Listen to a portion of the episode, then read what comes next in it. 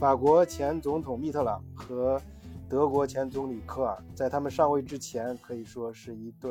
难兄难弟，呃，因为在此之前，他们都长期处于倒霉的反对党位置。这种经历呢，在从某种程度上讲，在他们上位之后，哎，增加了两个人之间的友谊。而事实上，这两个人的领袖气质也极为相似。在经济政策方面，他们都被自己的前任嘲笑和批判。当然，这是有原因的啊。人家前任在在他们他们俩的前任，呃，我们在前期里面也都呃详细的介绍过。你像法国这个密特朗的前任是呃德恩斯坦，呃，他。都做过前呃财长，而且在呃跟给蓬皮杜就是在他上位之前，给蓬皮杜啊，呃就是在财政方面做过很大的贡献。而那个科尔的前任呢是施密特，施密特也是金融高手啊，这个呃以至于他在他呃不不当总理之后啊，参加很多经济会议和发表的一些论述，大家都可以看到。呃，而且他个人，比如说跟基辛格呃的关系，这是出了名的好。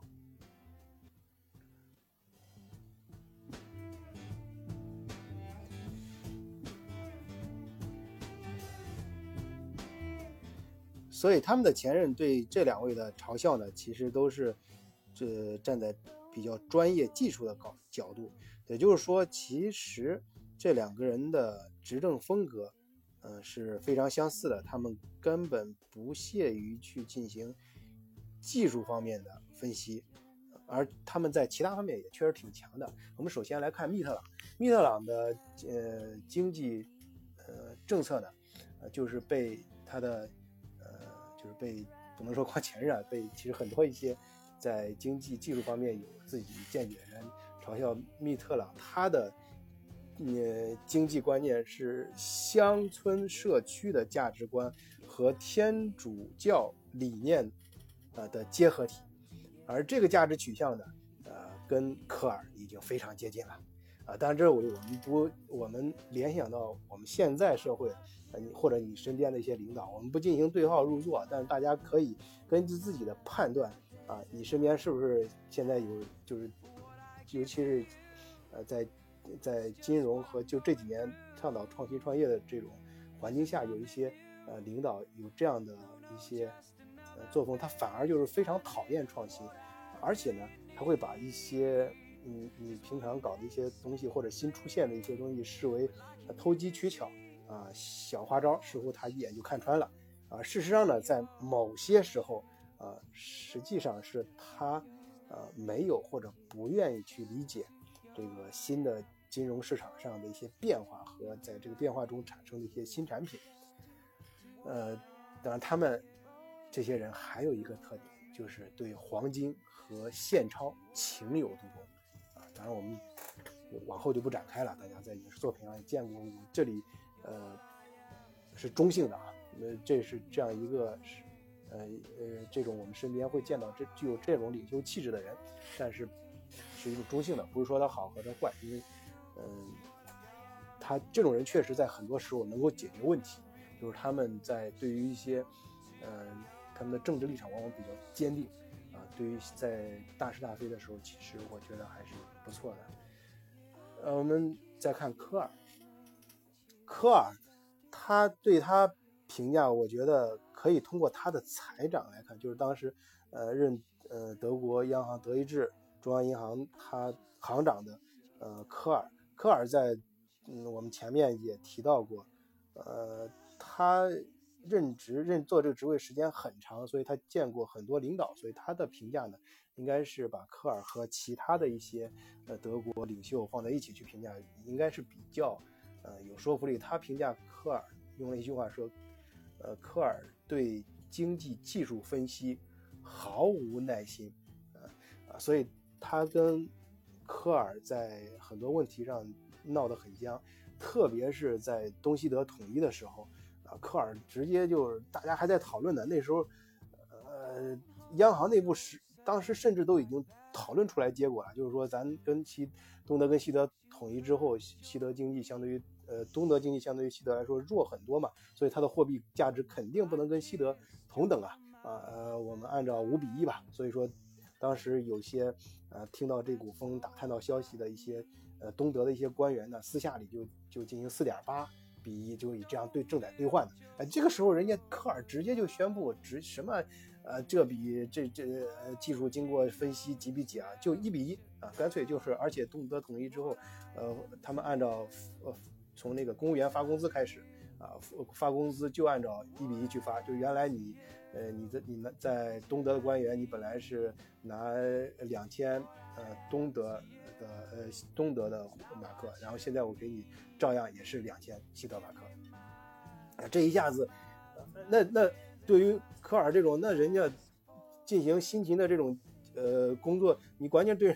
在人家角度来看，你对人家工作的完全一种不屑啊，呃，就是不尊重啊，人家经过细心的这种很很很缜密大量的工作去分析得去计算应该怎样去解决这些技术问题，而且从人家技术方面角度去考虑。但是科尔这种作风，呃，就完全无，呃呃，就是，嗯，从可能科尔考虑的更多的是政治方面。我刚才也说了，我们应该用中性的眼光去看待这种行为，啊，因为历史很难评判，呃，但是呃，后来接任科尔的呃施辛，呃施莱辛格，啊，这个人呢，他就跟科尔的关系搞得还不错，因为他非常。他由于做常年做科尔的，呃，科尔呃不是做波尔的助手，所以他在波尔与呃科尔的冲突中，啊，他他看清了这个科尔的特性，啊，他也非常理解这种领袖风范吧，啊，这种领袖风格，呃，所以他接任央行行长之后，呃，就是有事有什么事儿，干脆就直接去找呃科尔当面说清楚，而波尔呢，可能更相信这种。技术关技术方面的就是写很好的这种报告啊，写信的，呃，施施莱辛格就好很明白，写信也没有用，因为，呃，科因为科尔根本就没有耐心去看这些东西，啊，这种人呢，他们，呃，这种领这种像科尔和密特朗这种领袖们，他们更多的相信，呃，当面就是你你事儿和人都在跟前，啊，这样子才好，这样子我才感觉上才能感觉在掌控之中。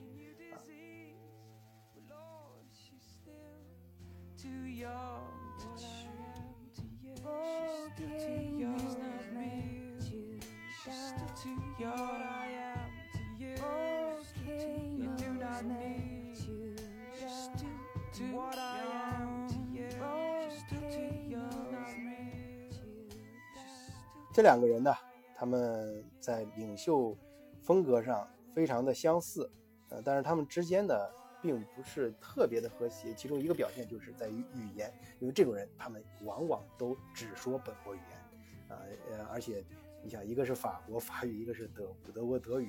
呃，他们不会用，比如说像国际惯用英语交流，不会，啊，两个人都是只会说本国语言，然后相互交流的时候虽然是邻居，但是，呃，通过一大堆的这种传呃翻译来进行交流，而且这两个人呢。呃，这种人，大家其实我总会想到，呃，相信听众也会想到，你身边这种类型的领导，而且还非常喜欢注重培养自己的亲信啊。有一，如果位置特别高的，他会有一个庞大的这个呃信息网络啊，而且还会呃可以去呃，就是感觉让让他感觉是自己是总是能够运筹帷幄啊，千里之外这种感觉，呃，控对整个事态有一种。控制欲啊非常强，那这种人再引申一点啊，就是这种领袖还有一种气质，就是，呃，他们对价值，就他们给人的感觉非常重情重义啊，非常有情怀，但实质上他们在行动上，呃，就是对价值的判断是非常呃深刻的，就非常重的。而在他身边的人，如果有价值啊，会非常亲近；如果一旦失去价值，就会直接甩掉，甚至把你打到背叛的一面。因为这也有可能是双方面的，因为这种领袖给人的感觉非常有情怀，之后一旦你他你他你对他有价值，他会跟你很很亲，亲的像兄弟一样啊，很亲密。但是如果一旦你觉得没有价值的时候，你会可能被疏远，这个时候会在你在被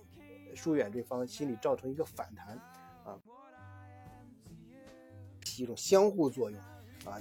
所以说在这种人的周围往往会产生一些悲剧，比如说。像密特朗，他曾经非常看重的两个人，由于这种后来不信任和疏远的关系，导致这两个人，嗯，后来自杀。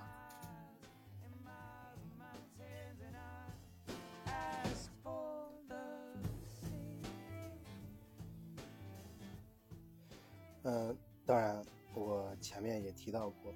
呃，西方跟东方一样，上天对于人们那些。东西好像并不是很在乎，整个历史往往会跟一些历史人物开一些玩笑，啊，你像前面非常，嗯，具有他们的前任都非常的具有政经济政策方面的才能，嗯，但实际上在他们辛勤工作的过程中，并没有推动，并没有实现，呃，欧洲的统一货币或者是统一货币政策的。嗯，呃建立，而在科科尔就是我们近代像欧元体系，就近代欧洲现现代的欧洲金融体系，很多一些关键的事情都发生在呃这个法国总统密特朗和科德国总理科尔在他们的任期内发生的啊这两个在大家的眼里吧，嗯，在公众眼里并不擅长经济政策的两个。领导人，在他们的任期，而且，嗯，事情，呃，具有一种就是，特别是推动作用，就是实质性逼的这两个人不得不往前，在在金融和政策方，就和金金融和政和呃经济方面，尤其是货币政策方面。往前走一步的一个关键性的事件就是德国统一。呃，德国统一这个事情，嗯，我们前面知道啊，下跪那个布兰特，他当时当年下跪，他是一个在这方面最具呃这种呃政治理想，就是特别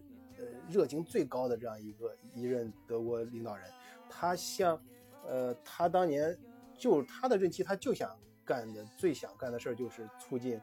呃，改善，就是首先跟东欧关系正常化，然后是跟实现跟东德的这种某种程度的和解，呃，而这个统一这事儿，直到科尔科尔时期，嘴上一直在说，就是他不管怎么说，就别人问他的时候，啊，就是有人甚至会给他开玩笑嘛，问他说，哎，科尔，你你是否你真的相信东西德会统一吗？啊，或者你相信他在你。有生之年，你能看到他们的统一吗？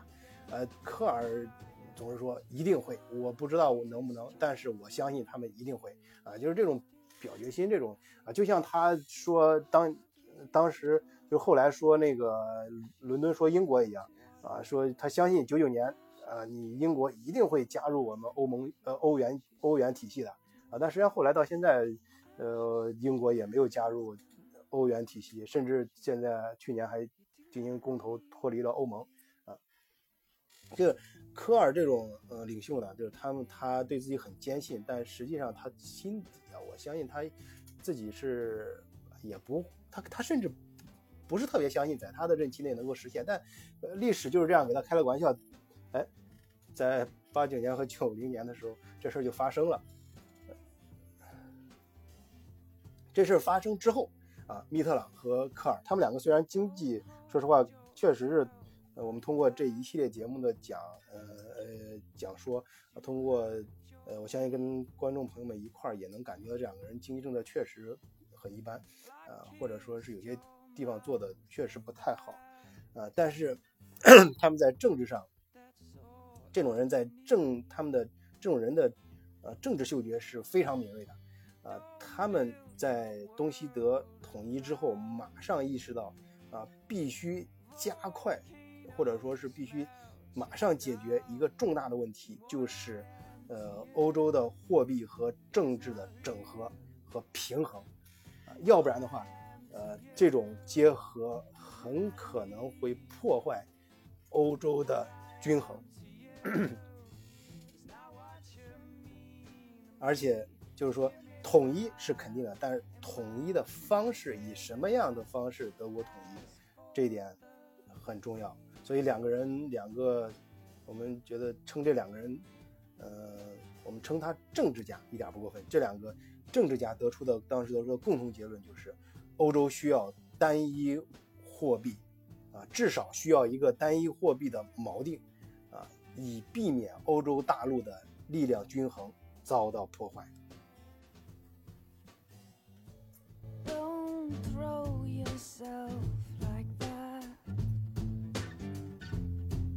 in front of me